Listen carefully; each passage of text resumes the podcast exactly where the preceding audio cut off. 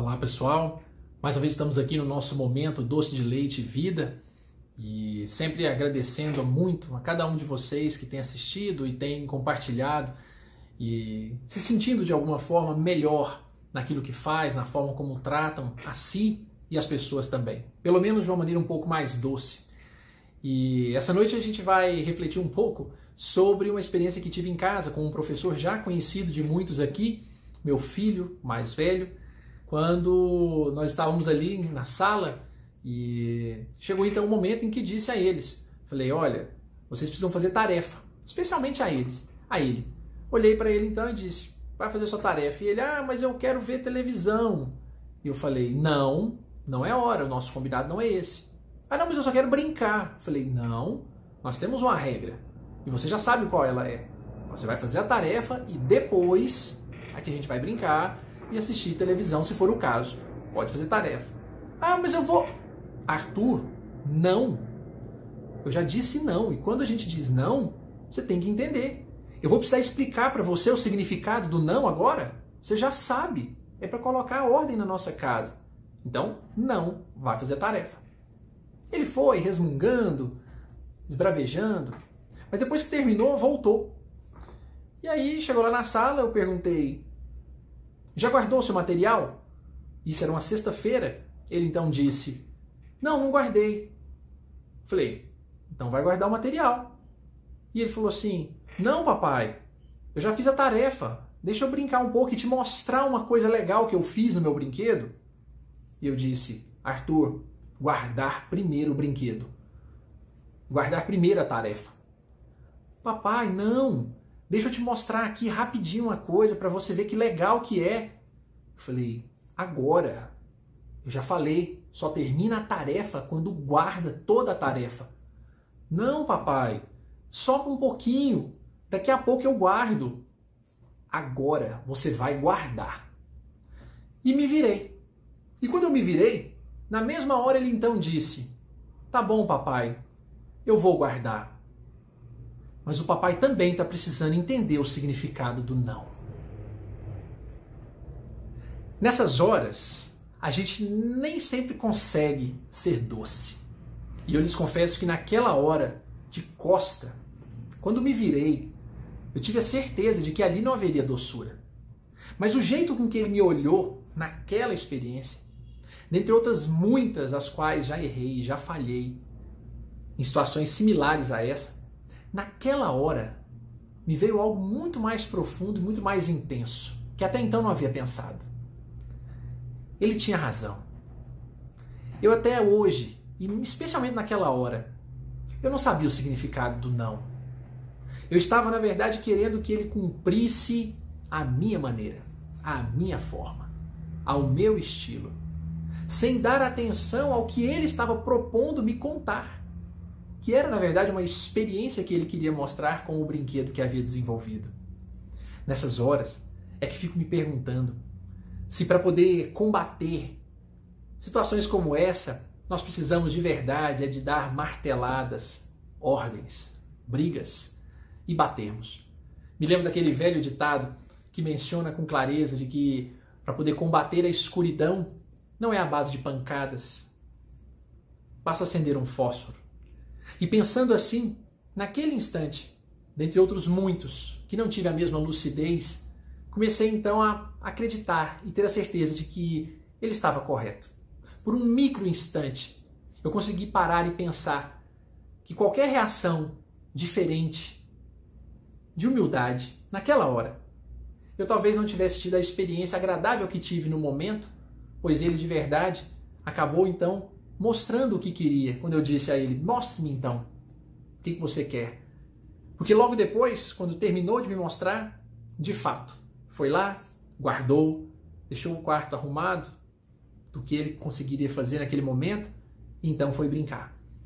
Nessas horas, é sempre bom pensar em termos um pouquinho, um pouquinho de passividade, de temperança, para podermos encarar e enfrentar as circunstâncias. Não precisa de ser muita, porque na prática é como sal. Sal não precisa de muita quantidade. Basta um pouco e ele já vai dar o sabor. Não é preciso um quilo de sal para um quilo de arroz. É preciso um pouquinho, uma pitada, para poder dar sabor naquilo tudo. Então, de alguma forma, naquele dia, nós tivemos a oportunidade de treinar isso. Com um pouquinho, um pouquinho de inspiração.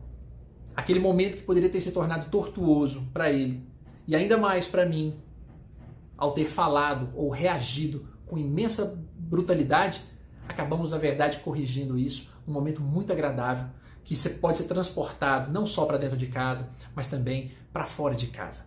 O resultado final daquilo foi uma experiência tão agradável, tão positiva, que na sequência eu acabei fazendo reflexões comigo muito profundas para poder de alguma forma pensar com carinho em como agir com meus filhos depois daquela experiência. Então, foi quando eu tive a sensação, não só com os filhos, mas fora também. Porque na imensidão de mim mesmo, jurei que eu era apenas organizado, um baluarte da ordem, pai disciplinado, quando notei que estava era esmo. Quando alguém então te ofender profundamente, olhe para dentro, não olhe para fora. Pode ser que estejas ainda com sinais de doente e que seja ali a chance de começar a cura, a sua hora. Um não pode significar uma porta fechada, mas também quando se vê um professor no seu esforço, entende-se que para vencer a si é longa a estrada. E antes de seguir na raiva, lembre-se da dor do remorso. Hoje foi dentro de casa. Amanhã será com o estranho. Todo dia irão nos afetar o orgulho imenso. E então, aquele momento em que falamos duro, tenso, sobrepor-me, humilhar, o que com isso ganho? Façamos um teste. Quando alguém te disser um verdadeiro não, respire, pense, analise se está agindo com razão. Pense sinceramente se é falta de respeito ou provocação, ou se estás diante de uma verdadeira e necessária lição. Minhas regras, meu mundo, mas está na lei. E qual delas? Logo eu que sempre digo que nada sei. Aprendi certa vez que quando fosse contrariado, ao invés de não levar desaforo para casa dentro, era hora de me observar, ver meu real intento. E quando meu filho desrespeitou ante o meu comando, já havia decidido que não aceitaria tal comportamento. Até que aquele pequeno professor, sempre ensinando, não perdeu a chance de me entregar um novo ensinamento. Papai, você precisa aprender o significado do não no aprendizado e combate àquele orgulho insano, encontrei enfim o professor que esperei por quatro dezenas de anos, para me ensinar algo que trouxe luz a este coração. Eu repetia a frase dita pelo meu pequeno apenas da boca para fora. Não percebia que meus saberes não eram imensos como eu achava. O garoto que só queria instantes para gozar a infância que aflora eram minutos felizes a mostrar-me o quanto me amava. Hoje eu não tenho mais dúvidas. A ordem deve ser um esteio. Mas quando é que a lei deve massacrar e elevar o que temos de feio?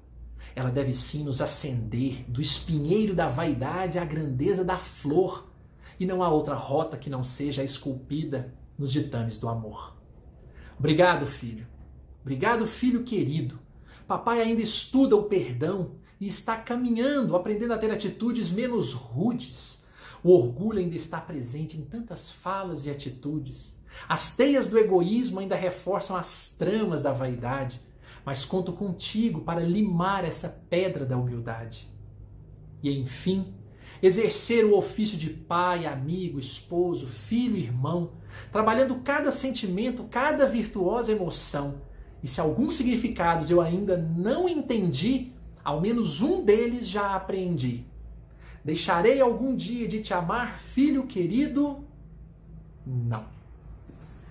Que nós possamos aprender um pouco mais dos nãos da vida a entregarmos sim para cada um deles e que a gente possa então tornar mais doce a convivência conosco mesmo e uns com os outros. Um grande abraço e até a próxima semana.